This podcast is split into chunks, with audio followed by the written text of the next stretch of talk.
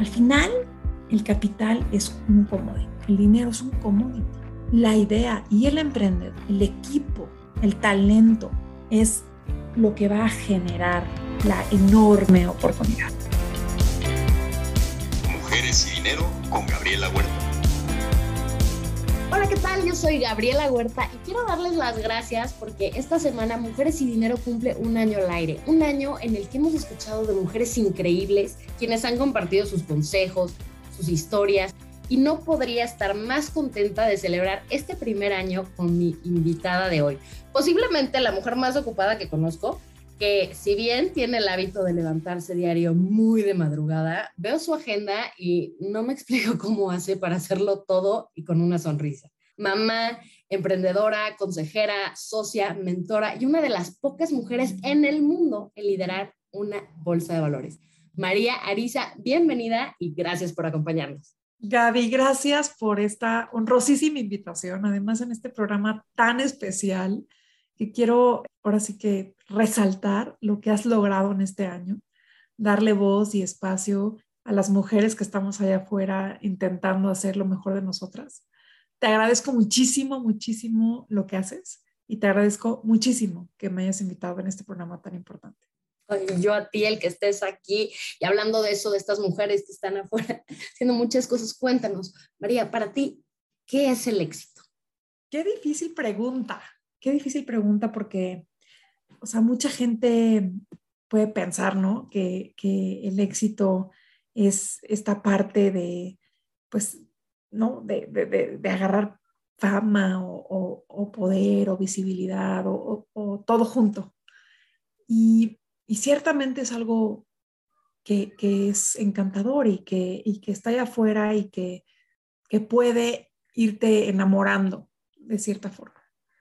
Pero lo que sí te quiero decir, Gaby, es que intento que el éxito para mí sea muchísimo más profundo que eso. Quiero, pues, juntar la palabra éxito con la forma en la que me encuentro dando lo mejor de mí, en donde siento que estoy pues siendo la mejor versión de lo que soy, dando mi máximo talento, mi máximo tiempo, mi máxima concentración y, en, lo que en, el momento y en el, y en el espacio en el que me encuentro. Y entonces, cuando estás ahí haciendo eso que te da satisfacción es en donde me siento feliz. Y el éxito para mí son esos momentos en donde encuentro momentos de eterna felicidad. Y pueden ser familiares, pueden ser personales, pueden ser laborales, pueden ser espirituales, el éxito es, eh, es simplemente estar en, eh, en, en tu propósito, en tu máximo potencial de vida. Y creo que la manera de medirlo es em, viendo hacia atrás y pensando que dejaste una semilla y que em, con alguna palabra o con alguna acción o con alguna enseñanza, inclusive con algún aprendizaje, motivaste a alguien en algún sentido para bien. Entonces, em, si pienso en el futuro, cuando yo ya no esté y digo, Em, tuve éxito en mi vida. El éxito se va a medir en el amor que sembré, en las semillas que, que logré eh, sembrar y, en, y, que eso em, se traduzca en cosechar cosas positivas, en gente, en mi familia, en lo laboral y por supuesto en mi vida espiritual. Vaya cuántas semillas has ido llevando a lo largo de tu vida, María. Desde muy joven, cuando estabas en la carrera, por ejemplo, empezaste a tomar puestos de liderazgo. Estos tradicionalmente dominados por hombres, rodeados por hombres que te reportan. ¿Cómo fue que encontraste tu, tu voz? Ay, pues mira, Gaby, yo creo que, a ver, o sea, fue como, como más natural, no fue algo que, que, se veía venir, o sea, simplemente creo que la forma en la que fui educada, la forma en la que me fui relacionando con las personas, la forma en la que em, me fui enfrentando a las, a las oportunidades que iba viendo, me dieron como esa sensibilidad de que a mí me gustaba, em, pues, enfrentarme a las cosas distinto y mostrarme, sí, mostrarme ante las, ante las situaciones de una forma eh, más visible, más confrontativa, más de, dar, más de darme ese espacio. Entonces, desde pequeña, pues había sido esa mi, mi historia, ¿no? Y, y, creo que es un poquito parte de lo que aprendí en mi casa, tanto de mi papá como de mi mamá. O sea, los dos son eh, en, en, su forma, eh, en su estilo y en sus ámbitos, dos personas sumamente fuertes en mi vida, que me dejaron muchísimo. Y además la historia y, la cultura familiar de trabajo también dejó en mí una, una semilla muy importante. Pero después, fíjate, o sea, alentada por mi papá a irme a una carrera en donde me fuera a preparar muy bien para la carrera profesional que él veía para mí y que yo también eh, pues entendía que era parte de mi, de mi proceso natural. Entré a una carrera eh, pues de puros hombres, prácticamente éramos muy poquitas mujeres. Una de ellas sigue siendo de mis mejores amigas, porque pues imagínate, cuando hay poquitas mujeres, pues eh, haces un, un bonding.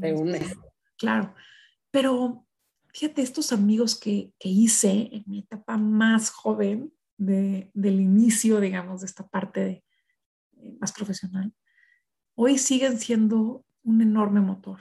Amigos íntimos a quienes confío absolutamente todo. Y ellos fueron los que al final tuvieron tanta confianza en mí que me impulsaron a buscar ser presidente de la Sociedad de Alumnos de, la Ingeniería Industrial. Y, y, créeme que, o sea, yo decía, yo les decía a ellos, pero están locos, o sea, ¿cómo voy a hacer eso? O sea, qué flojera, yo ni hay mujeres, ¿qué voy a estar haciendo ahí? Y ellos como que un poco, ¿no? Queriendo tomar esa responsabilidad sin ser ellos mismos los que, los que eh, asumieran ¿no? el, el problema. Em, y, y, y, también conociéndome muy, eh, de forma muy, muy, personal, decían, oye, es que yo creo que María sí lo puede hacer.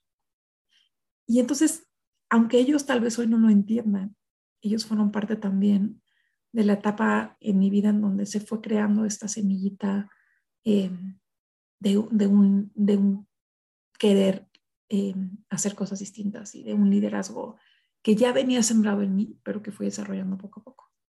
Entonces, ¿de dónde viene esta voz? Esta voz viene de toda la gente que me ha ido rodeando y que me ha demostrado que confía en mí y que me ha ido diciendo, tú eres capaz de hacerlo. Entonces, si es necesario que tú tengas confianza en ti, es muy importante, también es necesario que tengas voces alrededor que te la den, que te den esa confianza en ti misma y que te apoyen y que te, y que te em, respondan y que cuando tú necesitas algo, ellos están ahí. Entonces, toda esta gente que en un momento dado fue parte de mi inicio, a quienes agradezco enormemente, así como a, a mis primeros jefes y mentores en mi vida profesional, les estoy eternamente agradecida porque esta parte inicial en donde yo me fui encontrando a mí misma es lo que me fue impulsando a ir tomando pasos en, en mi vida profesional más adelante. Y cada vez más grandes. Ahora, hablando de esta etapa inicial y las personas que te acompañan y te apoyan, platícanos un poquito más sobre cómo tu infancia y el haber sido la hermana grande te ayudó a, por ejemplo, cuando te fuiste a Harvard, salir como en Dean's List y ser súper destacada en una de las universidades más prestigiosas del mundo. ¿Sabes qué? Es padrísima esta historia. Yo creo que mi papá y mi mamá siempre creyeron en mí muchísimo, ¿no? Y entonces, pues yo siempre tuve como, como claro, ¿no? Que quería ir pues haciendo este, esta profesionalización en, en pues, en, instituciones cada vez más reconocidas y sofisticadas. Y no necesariamente es algo que todo el mundo entiende o que todo el mundo persigue, pero pues yo veía que, que para mí era algo que, que era necesario para seguir creciendo. Entonces, pues además siempre fui como la grande en mi casa, ¿no? Y entonces siempre pues mi papá pues veía en mí esa, esa, esa parte de tengo que ir con la primera abriendo el camino para que las siguientes vayan viendo que si ellas quieren, se puede hacer. No va a quedar de nosotros, ¿no? Mi papá fue siempre como, como muy convencido de que su máximo regalo y su máxima responsabilidad como padre era primero acompañarme, creer en mí, em, impulsarme muchísimo y, em, y darme las herramientas educativas necesarias para que yo tuviera oportunidades. Entonces, el que yo entrara a Harvard em, para toda la familia fue como, como un paso importante, ¿no? O sea, independientemente de si atrás de mí viniera o no un deseo de seguir mis pasos, mi papá con ello me demostraba su apoyo. Y eso era muy importante para mí y siempre lo ha sido, siempre. Hasta el día de hoy, si mi papá me dice que sí o que no, es, no te imaginas lo importante en mi vida. Entonces, pues creo que mm, he sabido demostrar y he sabido responder a esa, a esa confianza en mi casa. Creo que pues he sido una estudiante muy responsable. He buscado siempre aprovechar las oportunidades al máximo y siempre pues correspondido en la medida de mis posibilidades con este enorme regalo que me, que me hacen en, mi familia. Y, y la verdad es que desde chica pensé, ¿no? Me tengo que preparar porque quiero regresar y ser una persona independiente, ser una persona libre en todos los sentidos, y ahí me refiero también a una libertad financiera. Em, y, quiero ser una, persona responsable em, de mí, de mi familia eh, y de mis hijos, si es que los tengo. Y entonces, pues, desde ese momento, o sea, desde que me voy a estudiar y, hago todo esta, este esfuerzo que me costó mucho trabajo, o sea, le dediqué muchas horas porque quiero decirte que yo estudiaba y trabajaba al mismo tiempo cuando estaba en Harvard, ¿no? Y yo ya tenía desde ese momento eh, mentores en México que habían sido mis jefes en México y que me seguían asesorando. Inclusive, esta historia es maravillosa. Eh, mi jefe directo, que se llama que se llamaba Luis Pérez Cano, a quien admiro y quiero muchísimo. El paso. Este, un tipazo. Fíjate, Gaby, me, me fue a ver a Boston una vez, porque yo seguía trabajando para él y seguía haciéndole cosas eh, para el fondo en, la que, en el que habíamos empezado juntos. ¿no? Y me fue a ver a Boston y me dijo, oye, quiero este, platicar contigo para ver cómo ves esta oportunidad de inversión que viene, ¿no? Entonces yo pues había estado trabajando en todo el, prospecto y él venía a, verme a Boston y él venía obviamente a ver al prospecto eh, y, y, parte de su visita pues era conversar conmigo. Pero estamos hablando de febrero, con un frío infernal, infernal. Y yo pues estudiaba y él iba de chama en la chama. Entonces me dijo, ¿qué te parece que vamos a correr. Y nos vemos y me platicas. Y yo volteaba a ver la ventana, te lo juro, y yo decía, ¿cómo? O sea, este hombre no tiene ni idea que allá afuera estamos a menos 40 grados. pues dicho y hecho, me citó a las seis y media de la mañana. O sea, yo creo que no se acuerda ni de esta historia, pero cuando la oiga se va a reír a morir. En, o sea, en una, estación de metro, me dijo, nos vamos a correr una hora. No te puedes imaginar lo que fue esa conversación en donde no nos, o sea, no podíamos ni hablar, se nos congeló la boca. Pero, pero, ¿sabes cómo lo recuerdo? Como, como esa gente que confía en mí al 100% y hoy sigue confiando en mí. Son gente que, con la que he demostrado que, que tengo todas las ganas y toda la energía y, que le estoy poniendo todo de mí para tener el mejor resultado eh, en, en equipo. Y entonces él confió en que yo iba a hacer esa chamba, me fue a ver, nos vimos en Boston, platicamos en medio del frío y el resultado de eso es que hoy, o sea, mantenemos una relación increíble en donde él me sigue apoyando, en donde él me sigue mentoreando, en donde yo sigo confiando en él y él en mí desde hace 25 años. Y me parece increíble que desde chiquita, pues he tenido esa sensibilidad de decir, voy a responder a la gente que ha confiado en mí de la mejor manera que sé, ¿no? Y con, con la mejor actitud y con mi mejor preparación y con mi enfoque al 100% como se debe de, con esa atención y responsabilidad. Uy, ¿Cómo fue? O sea, que va dando la vida muchísimas vueltas. Ahora, este mes lo tuviste ahí en viva celebrando su, su, colocación del CERPI. ¿Qué pensaste en ese momento? No, es que fue lo máximo.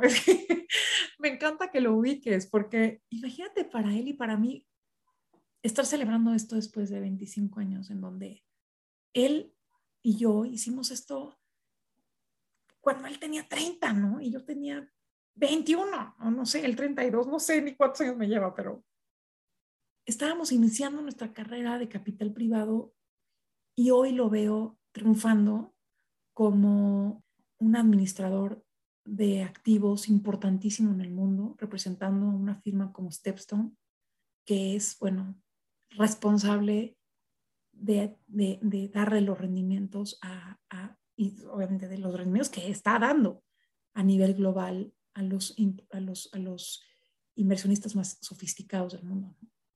Qué increíble que él siga confiando en mí después de tantos años y encontrarnos de nuevo en una mesa de trabajo y seguir sumando. Entonces, creo que es un poquito como, como la reflexión, Gaby, o sea, esa, esa, esa soy yo. O sea, no, esos son los momentos de éxito que, que me hacen feliz.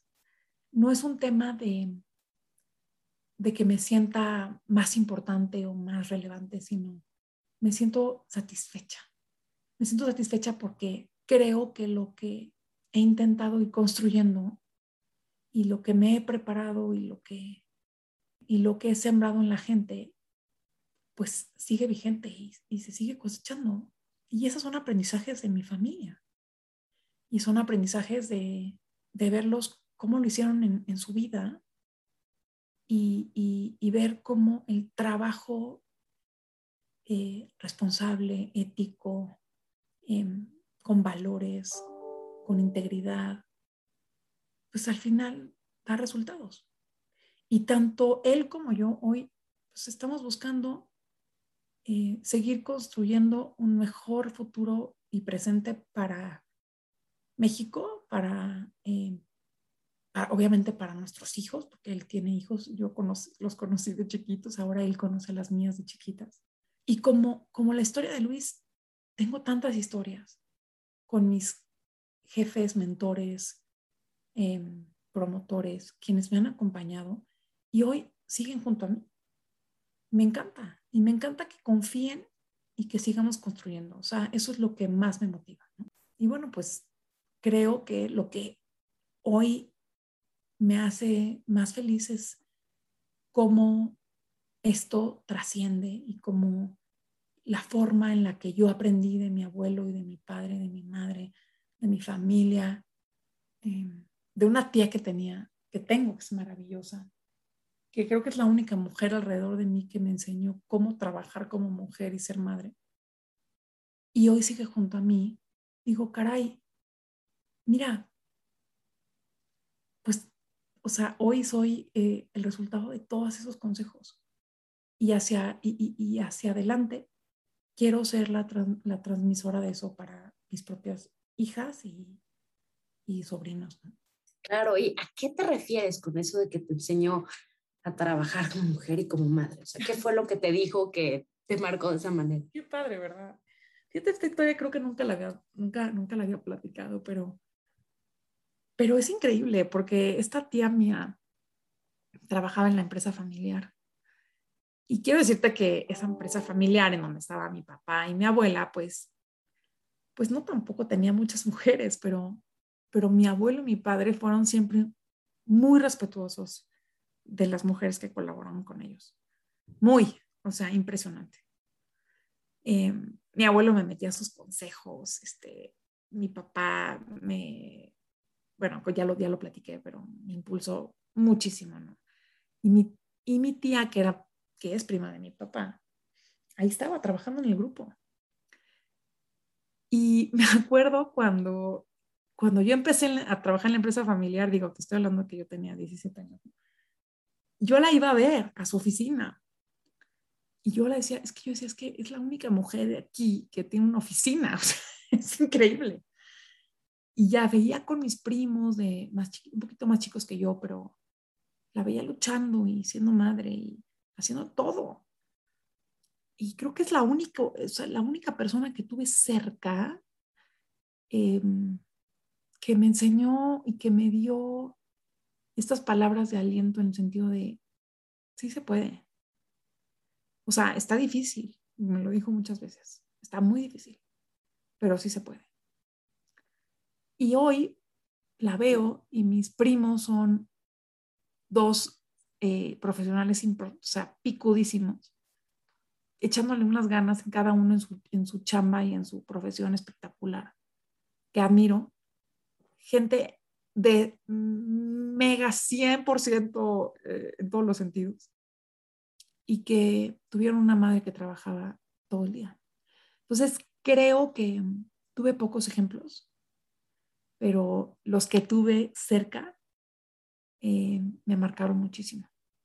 Entonces, pues me siento muy afortunada, Gaby, porque eh, no todos tenemos esta, esta suerte de, eh, de vivir y de ver a la gente y de ver a tu familia, tratar, eh, incorporar a las mujeres, eh, tomarlas en cuenta, darles una oportunidad.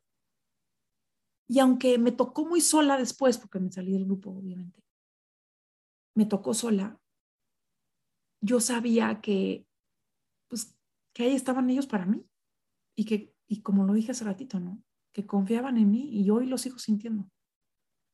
Entonces, Em, intento obviamente no equivocarme, intento estar haciendo lo mejor que puedo, pero claro que me equivoco y claro que tengo miles de áreas de oportunidad y claro que a veces te digo, chin, pero ¿por qué hice eso? O sea, o ¿por qué dije eso? ¿Por qué actué así? ¿O por qué mil cosas, no? Me arrepiento y, y me dan ganas de no haberlo hecho, pero pero pues ni modo. O sea, todas estas experiencias también negativas te van forjando y te van haciendo una mejor persona. Entonces, eh, pues hoy ese resultado de cosas buenas que me ha tocado vivir, buenas que eh, en donde me tocó nacer y, eh, mamar, literal, y también malas que me ha tocado eh, experimentar en carne propia y de las cuales he aprendido. Y hoy pues ese es mi resultado. Para bien y para mal, eh, creo que ese es el resultado que tengo y me siento satisfecha porque eh, creo que en, en el balance mi vida tiene cosas muy buenas, cosas maravillosas, bendiciones enormes las agradezco, me doy cuenta de ellas.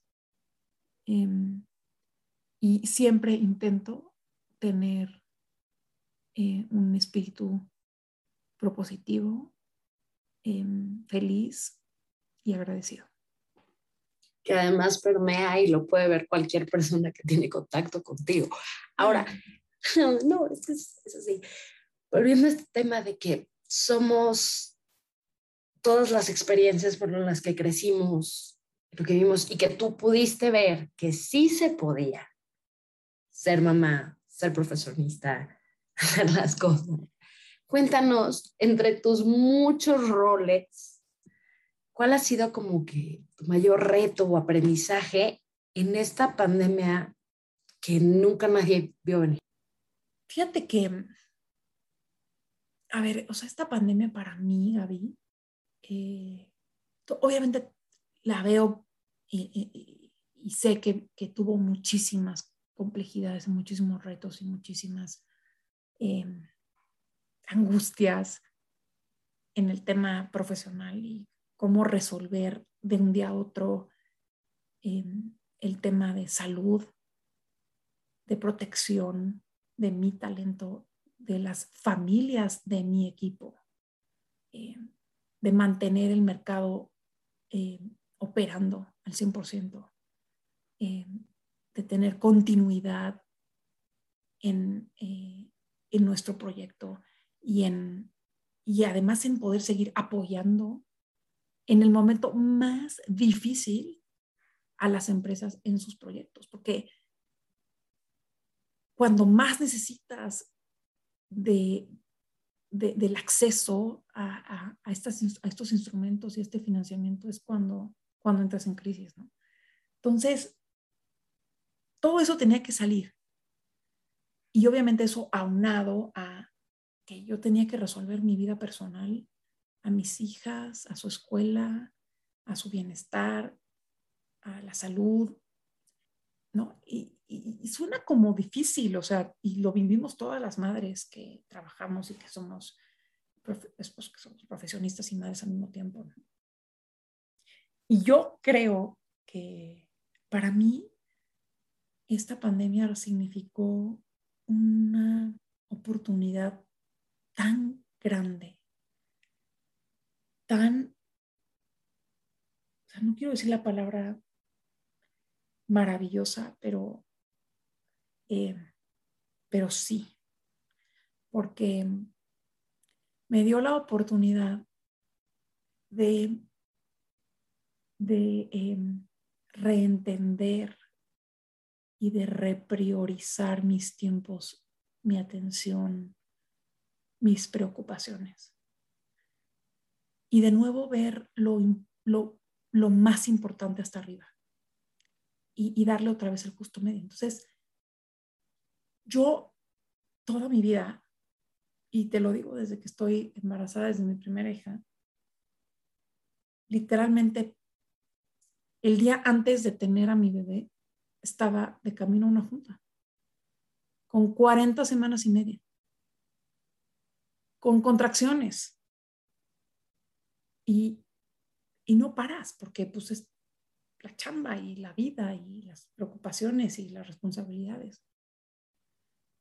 Y desde entonces, pues trabajo todo el día. Y, prácticamente de lunes a, a, viernes mis hijas me ven un poco tiempo. Y esta pandemia, aunque yo tenía que dividirme todavía más y, darme todavía más tiempo de todo y dormir menos, me dio la enorme oportunidad de estar con ellas y de verlas y de que ellas me vieran y de comer juntas y de ayudarlas en sus tareas y de enseñarles fracciones y de mm, hacer TikToks y de, mm, de que ellas me vieran en un webinar y de que ellas entendieran lo que yo hacía. Y estas cosas, o sea, de veras no, o sea, o sea, no hay palabras para, para ponerlas en, en, un contexto que, que, tal vez sea fácil, pero, pero les agradezco. Obviamente entiendo y soy empática con la gente que sufre y nosotros también sufrimos internamente en mi familia. Em, y, lo, y, fue difícil, pero creo que viéndolo, o sea, con, esa, con, esa, con ese lente, em, la pandemia también trajo cosas muy positivas. Y en mi caso, trajo una revalorización de las cosas importantes, de,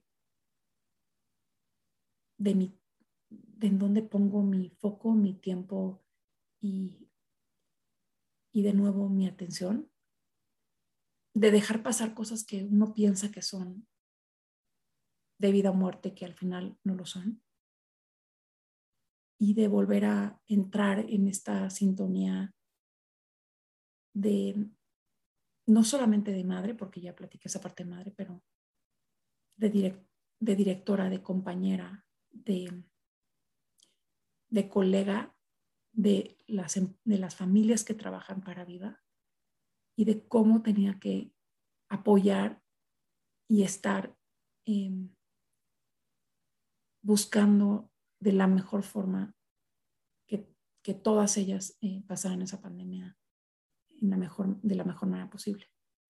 esa empatía, esa, ese, esa, ese liderazgo que es, que yo considero que es muy particular de también de la forma de ser una mujer, Em, me pareció pues una enorme oportunidad también. Entonces, em, siento que la pandemia, claro que tuvo retos y lo sigue teniendo y creo que lo que estamos viendo hoy justamente son las, muchas de las consecuencias de, lo, que, de lo que se vivió en, el año pasado y en este año y seguiremos viéndolo. Pero em, a la poste y viéndolo con un lente constructivo, la pandemia también trajo cosas muy importantes para la humanidad. Totalmente de acuerdo. Y luego de este ejercicio de priorización, ¿qué es lo que quisieras que tus hijas recordaran de sus papás, mamá y papá, cuando tengan tu edad? Ay, qué pregunta, Gaby. Yo creo que, o sea, si yo quisiera pensar en, cómo me gustaría que tal vez mis hijas me recordaran. Pues tal vez me gustaría pensar en que ellas cerraran los ojos y pensaran en su mamá como alguien que las llenó de amor. En todos los sentidos, porque el amor tiene tantísimas facetas, ¿no? Y no nada más es, eh, digamos, una especie de, dar amor, de cariño, de, esa, esa sensación táctil, ¿no? O sea, de, el amor es tan profundo en tantas cosas. O sea, como que me encantaría pensar que eso es lo que ellas van a recordar de mí. Y si, y si tú me preguntas cómo me imagino que van a pensar mis hijas en mí en esta edad, me imagino que, o me encantaría que pensaran, mi mamá fue alguien que supo tener el tiempo para poder trabajar y para poder darnos todos los beneficios que, conlleva el tener una carrera profesional en términos financieros, económicos, de ahorro, de bienestar, pero que lo supo combinar con, una, con un amor especial en los momentos que, en los momentos que la necesitamos, que la la buscamos, que nos acompañó, que nos enseñó, que, nos hizo familia. Yo creo que esa combinación en donde tenemos esa relación de familia y que entendemos que la familia también tiene otras necesidades y otras actividades. Y en donde al final la familia nuclear está unida en lo espiritual, en, el amor a Dios, en, la generosidad y en, y en, la atención, pues creo que son las familias que, son, que trascienden y que ese, ese, amor pues va más allá de, de una propia generación, sino sino se va, va, creciendo de generación en generación. Y así es como lo vi yo. Mi, toda mi familia, ya te lo platiqué, ¿no? tenía sus propias actividades y al mismo tiempo, pues tuvimos una familia maravillosa de la cual aprendí muchísimo y los valores son los que quiero que trasciendan en la mía, ¿no? Entonces, pues si, si, ellas pueden ver a la poste cuando tal vez yo no esté, que eso es lo que intentamos construir como, como papá y mamá en una familia nuclear, me voy a sentir feliz. Y que ellas sepan que hacia adelante con sus propios hijos, esos son los valores que, que queremos que se conserven. Estar ahí y apoyarse en todo. Ahora, lo tocaste un poco en esta respuesta. Platícanos un poco sobre y tu conexión espiritual, así como ese ritual que llevas a cabo ante los retos. Ay, pues mira, Gaby, la verdad es que yo tengo una conexión muy, muy, muy particular con, con Jesús en especial, con la Virgen, pero que obviamente nace de un amor que también me enseñaron en mi casa y que a la fecha mi mamá sigue procurando. Es, es, impresionante, o sea, es, es esa enseñanza que, que no termina y que es importantísima. Y yo, ¿no? en lo personal, he tenido ciertas experiencias en mi vida en donde he podido sentir la presencia de Dios, específicamente Jesús, muy, de una forma muy especial. Entonces yo estoy convencida, y te lo digo de todo corazón, que Él está presente en mi vida, probablemente en la vida de todos, los que así lo queramos, ¿no? Porque pues Él es así. Y esa comunicación y esa relación me ayuda muchísimo en mi vida diaria. Me, o sea, me, da seguridad, me da fortaleza, me da em, confianza en mí misma, me, me ayuda a ver las cosas más claramente y, entonces la procuro. Cuando tú piensas que, esas cosas vienen de, de ahí, pues procuras siempre recurrir a esa fuente de iluminación. Y ese es mi caso. Cuando tengo algún tema, cuando tengo alguna decisión, cuando tengo algún momento importante en mi vida, o cuando no lo tengo necesariamente tan importante, estoy siempre pegada a esa fuente de iluminación. Y me gusta, le agradezco, me sirve, me gusta transmitirla, o sea, no, no me da pena ni la niego ni para nada. O sea, para mí es este, natural, porque además, como te digo, la he vivido. O sea, de una forma realmente tangible, es impresionante. Entonces, pues creo que también es, así como mi madre me la inculca, mi responsabilidad también es pasarla a mis hijas. Y pues somos una familia con, esa, con ese espíritu, con esas ganas, con, ese, con esa apertura de corazón, de mente, de, pues, de, de escucha. Y obviamente con millones, de nuevo, de área de oportunidad que si tú me dijeras ahorita y me oyes así, dices, no, pues, esta mujer es una santa, o sea, nada más lejos de eso. Pero pues con ganas de crecer y entonces pues acepto que me faltan millones, millones de, años luz y veo de repente a gente que digo, ay, no, no, no, es que esa sí es una santa, yo quiero ser como ella. y estoy muy lejos de eso, pero bueno, pues esta es la forma en la que hoy quiero ser. Trabajo con ganas de hacer, de, crear en realidad un, cambio positivo, con valores, de trabajar con, con una misión, de dejar el lugar en el que estuve mejor, que si yo no hubiera estado tal vez. Y puede ser un cambio pequeño, ¿no? O sea, no, no, no, estoy pretendiendo ser este, la transformadora, ¿no? Pero cualquier pequeña transformación que se pueda hacer es, es positiva.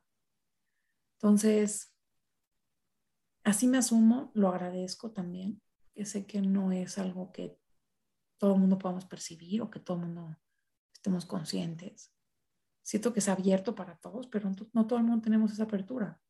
Y yo la tengo y no me, o sea, la agradezco. Y sí siento que me ha ayudado en la vida, en mi vida personal, en mi vida profesional, en mi vida de pareja, en, eh, en, en, mi faceta de madre, eh, de profesionista, o sea, millones de cosas que he hecho que las paso por ahí. Y creo que funciona. Así es mi vida, Gaby. Y es parte de ti. Hablan, hablando de estos cambios positivos, es un hecho que las mujeres recaudan menos capital que los hombres emprendedores. Entonces, con tu experiencia como emprendedora, como parte de la industria de fondos de private equity, como entonces la cabeza de Amexcap, ¿qué recomendaciones puedes dar a las mujeres emprendedoras para que puedan preparar un pitch más efectivo y consigan mejor fundeo? Fíjate que sí es cierto.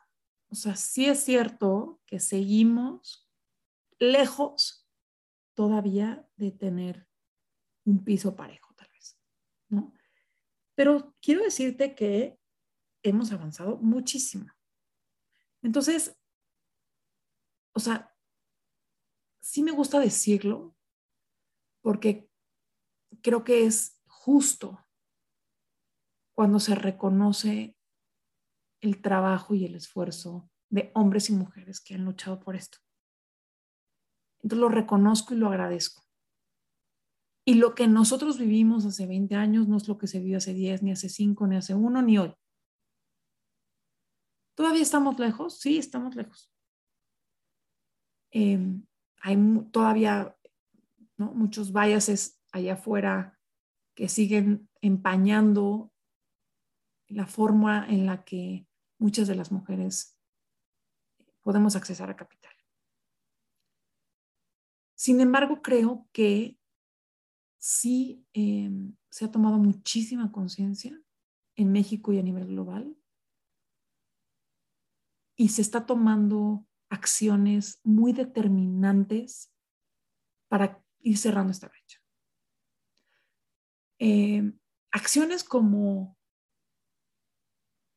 una firma de parte de los inversionistas y de los fondos, etcétera, por comprometerse a que haya políticas públicas que se, que se transmitan al mundo, o sea, que se hagan eh, de conocimiento público en términos de cómo está la paridad salarial. Acciones como querer pertenecer a un índice en donde se dé visibilidad a los pasos que dan las empresas para cerrar esta brecha acciones como tantas organizaciones de la sociedad civil que están luchando desde cada una de sus trincheras para ir buscando cómo eh, ir contribuyendo a esta importante necesidad. Todo esto está dando resultados. Entonces, si bien estamos buscando desde, la, desde las plataformas que acabo de mencionar ir cerrando estas brechas, también es importante que como mujeres nos demos cuenta de las áreas de oportunidad que existen desde, desde nuestra propia cultura para que cuando se vaya cerrando uno y otro, vayamos llegando a un, a un equilibrio. Entonces, como mujeres tenemos que estar listas y estar preparadas y, tener esa confianza, ¿no? Y, y estar siempre buscando esas oportunidades y no esperar a que las oportunidades lleguen del cielo porque pues probablemente no llegarán. Entonces, nosotros desde este lado estamos buscando que eh, los inversionistas, que las empresas, que la infraestructura, que la política pública, etcétera, se baje a un nivel en donde nosotros podamos participar y de nuestra trinchera como mujeres, cómo accesar a ese punto medio en lo que nos toca a nosotras. O sea, prepararnos eh, en lo financiero, estudiar, saber, ¿no? Los, eh, digamos, las oportunidades y los riesgos que, que, podemos apoyar, eh, aportar y, apoyar a mitigar a los posibles inversionistas que vayan a invertir en nosotros. O sea, tener claridad de la, de la oportunidad que estamos vendiendo, de cómo vamos a escalar nuestro negocio, de comprometernos en cuerpo y alma en hacerlo crecer y generar rendimientos.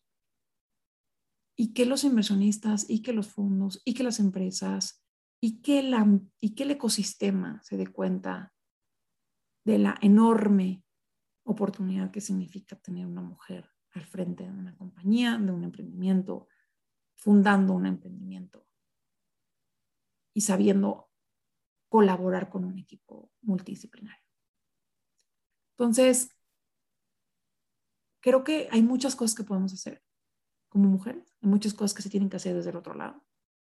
Y la fórmula perfecta va a ser el momento en el que las dos cosas vayan encontrando ese justo medio. Ni hay que pasarnos. Y no hay que pasarnos, Gaby, porque a veces empezamos a, a buscar demasiado o queremos que se den las cosas de los árboles que, que tampoco creo que sea la solución. Entonces, se necesita de los dos lados, vamos a empujar de los dos lados. Em, y como mujeres hay muchos recursos allá afuera, muchas organizaciones, muchas instituciones que además lo hacen de forma no lucrativa, apoyando a la preparación eh, de más mujeres en diferentes ámbitos y a darles la visibilidad y las oportunidades y los recursos y las herramientas que necesitan para llegar a, tomarlas. Una vez que ya identificas estos apoyos, recursos, herramientas, llega el momento de ir escalando, crecer tu equipo, ¿qué recomendaciones puedes dar para ser un equipo de éxito? Mira, creo que un equipo de éxito se conforma de la combinación de muchos talentos. Y tienes que saber como emprendedor o como emprendedora qué es lo que tú aportas y qué es lo que tú necesitas. Al final, el capital es un commodity. El dinero es un commodity. La idea y el emprendedor, sobre todo el emprendedor, el equipo, el talento, es lo que va a generar la enorme oportunidad. Entonces, creo que es muy importante que entendamos cuáles son esos pasos que tenemos que ir dando para generar ese equipo ya sea hombre o mujer. ¿eh? O sea, em, si eres una mujer y quieres hacer un equipo multidisciplinario, buscar esa diversidad. Al mismo tiempo que los hombres que, buscan diversidad en las mujeres, las, las mujeres buscar diversidad en los hombres. Salir de nuestra zona de confort como mujeres. Prepararnos de nuevo. Quitarnos esos miedos que tenemos generar ese network que necesitamos para darle esa viabilidad a nuestro negocio, a nuestra marca, a nuestra marca personal, aprender a vendernos y rodearnos de las personas, mentores, promotores y aliados necesarios. Y no esperar a que, los, a que, a que se hagan realidad nuestros sueños guajiros buscarlos, salir por ellos, pelearlos, demostrarnos que sabemos cómo hacerlo. Y en el inter, en el camino, Abby, ser lo, suficientemente capaces de, de ser flexibles, de aprender de nuestros errores, de ser resilientes ante las adversidades, de poder pivotear ideas, de escuchar consejos, de saber reconocer cuando no hicimos lo que tenemos que hacer bien y entonces ponernos en un momento de resignación y decir, vamos por el otro lado. Luchar con ese propio ego. Y entonces, después de muchos tumbos y muchos temas, vamos a ver cosas exitosas. Entonces, todo este proceso que lo viven emprendedores y emprendedoras, o sea, no es de mujeres u, hombres, es un proceso ganador. Y quédate con eso, emprendedor. El dinero es un commodity. Si tú sabes hacer un equipo ganador, un equipo en que te complemente en lo que no sabes hacer bien, no tienes que saber hacer todo bien. Busca al equipo que lo sepa hacer por ti. Equipo que sepa hacer cosas mejores que tú. Que estén abajo de ti y, estemos, y estés listo para, para que eso suceda. Entonces verás cosas muy, muy increíbles pasar. Como las que hemos visto en, en tantas historias de éxito. Están ser flexible, resiliente y tenaz. Así es. Ahora, te prometí dejarlo en menos de una hora, entonces terminamos con, platíquenos, sabemos que eres amante de la novela histórica, pero cuéntanos de alguna de estas novelas que te hicieran cambiar tu percepción de algún suceso histórico o gracias a la que hayas entendido un poco más de las costumbres o formas de ser de alguna nacionalidad. O sea, ¿qué te hizo a ti cambiar tu percepción? Ay, qué bonita pregunta.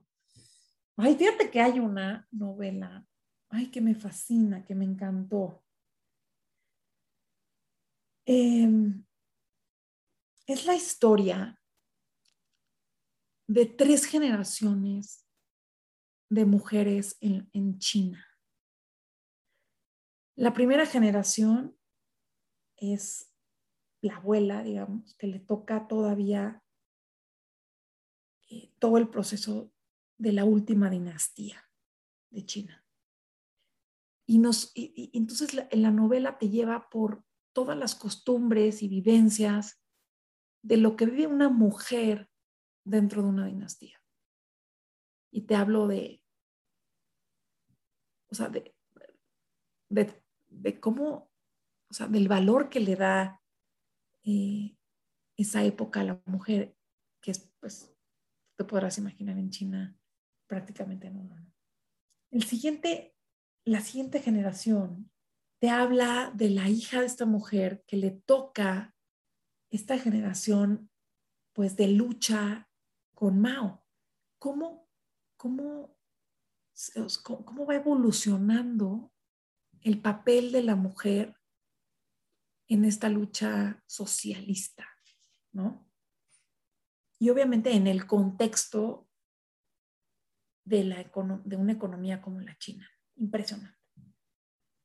La última generación es una mujer más contemporánea que, que viene de esa tradición y con esos, con, esos aprendizajes y con, esa, con esas enseñanzas y que se enfrenta a, un, a una China que intenta eh, liberarse un poco más y en donde las mujeres empiezan a, pues, a, buscar oportunidades.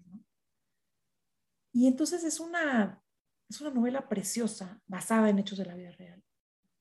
Que por eso me gustan las novelas, porque te dejan esta, esta, esta sensación de, de poder vivir en carne de alguien más lo que significó vivir en otra época y entender por qué las mujeres tomamos decisiones de la forma en la que las fuimos tomando y cómo desde la dinastía eh, tenemos esta, este cuidado y esta protección y, esta, y, esta, y este amor por nuestra familia, por nuestros hijos, por nuestra trascendencia.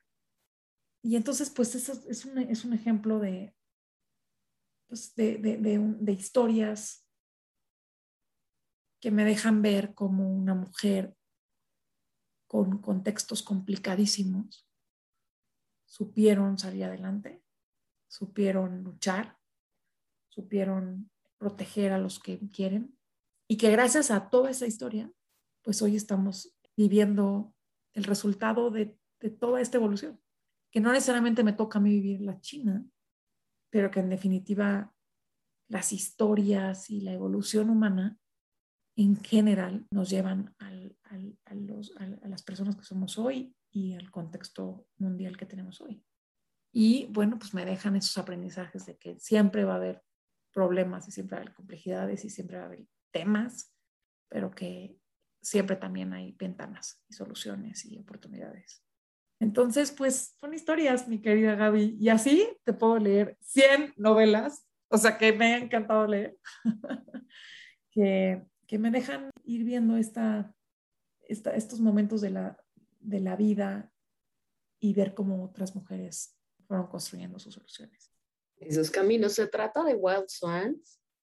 Sí, sí, dije, me suena, me suena. Y, y qué chistoso que fue que, sí, pero también, o sea, nada que ver con, con bolsas, pero el título, o sea, pensando con eso de los cisnes y las cosas de bolsa, dije, qué chistoso que escogiera ese.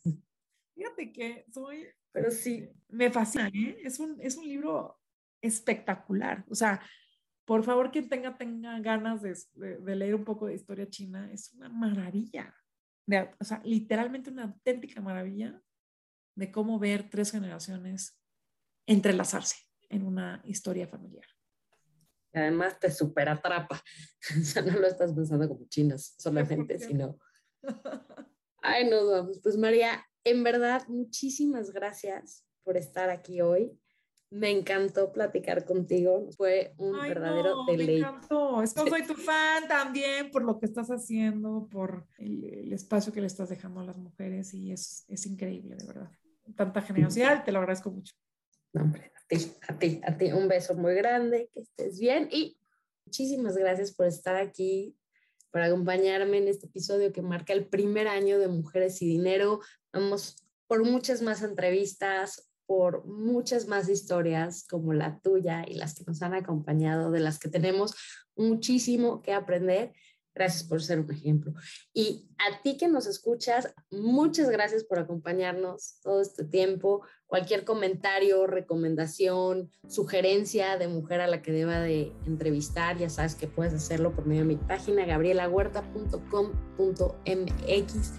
Yo soy Gabriela Huerta. Esto fue Mujeres y Dinero y de nuevo, muchas gracias por acompañarnos. Hasta la próxima. Mujeres y Dinero con Gabriela Huerta podcast sobre las mujeres en el top.